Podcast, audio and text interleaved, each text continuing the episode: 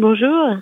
C'est donc votre nouvelle création baptisée Oraison qui fera l'ouverture du festival jeudi à 20h30. D'autres représentations sont prévues chaque jour du festival.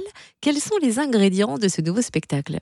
Alors c'est un spectacle euh, où il y a du, fil de fer, du jonglage avec des hula hop euh, et du lancer de couteau et bien sûr de la musique live comme à chaque fois avec euh, Françoise Pierret, notre musicienne. Et pourquoi avoir choisi ce nom Oraison?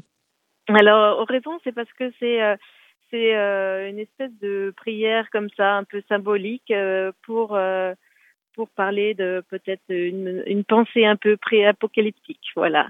Et quelles sont les autres propositions artistiques de ce festival? Alors c'est euh, comme le comme le nom du, du festival l'indique, c'est quand même à chaque fois des tentatives de artistiques comme ça, des prises de risques en tout cas.